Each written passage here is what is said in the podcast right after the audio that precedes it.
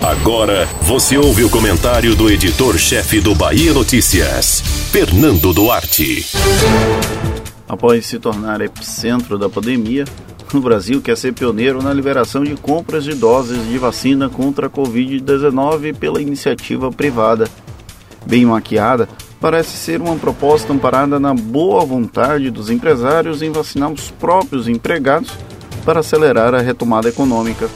Pena que se trata de um simulacro da parábola do bom samaritano. O interesse de parte da elite empresarial brasileira não é dar celeridade à vacinação, mas sim aprofundar a desigualdade social e econômica com uma boa desculpa.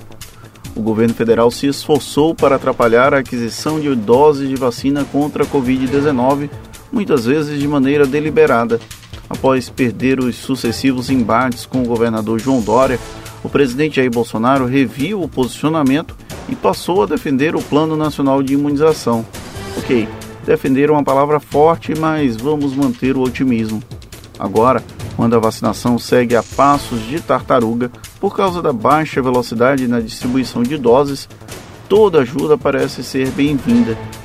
Mas não é tão simples assim. Não há vacinas para pronta entrega que atendam às condições estabelecidas pela Anvisa. As farmacêuticas fizeram um acordo para entregar doses exclusivamente para governos e não para setores privados. Por incrível que possa parecer, a segurança sanitária pareceu mais preocupante do que o leilão que poderia capitalizar ainda mais a já rica indústria de fármacos e imunizantes.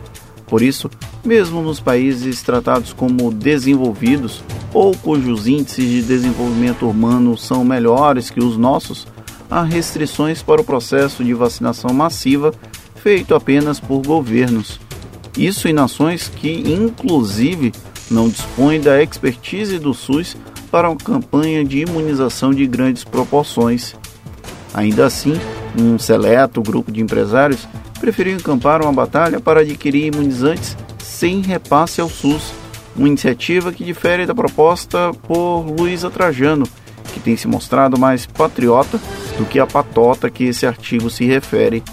Nomes como Luciano Hang e Carlos Wizard tem como foco garantir a vacina para os próprios empregados e familiares e amigos, devido ao jeitinho brasileiro. Depois disso, além deles estarem à frente de outros concorrentes, sem acesso ao Palácio Planalto ou às doses, que se exploda o resto da população. Se o PIB, que tem relevância nas dinâmicas do país, não tem preocupação com a vacinação massiva, alguém é inocente para acreditar que o governo terá? Tal iniciativa irá aumentar a desigualdade social no país. Vê quem quer. Os grandes empresários serão beneficiados e o restante da população ficará a ver navios. Afinal, o importante é garantir que os funcionários não ficarão doentes, mas os clientes, ah, esses podem morrer à vontade. Basta lembrar o que fez a nata do transporte mineiro quando teve a oportunidade de garantir doses no braço.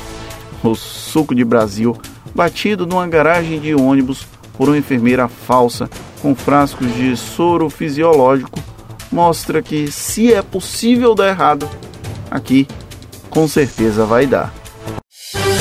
Você ouviu o comentário do editor-chefe do Bahia Notícias, Fernando Duarte.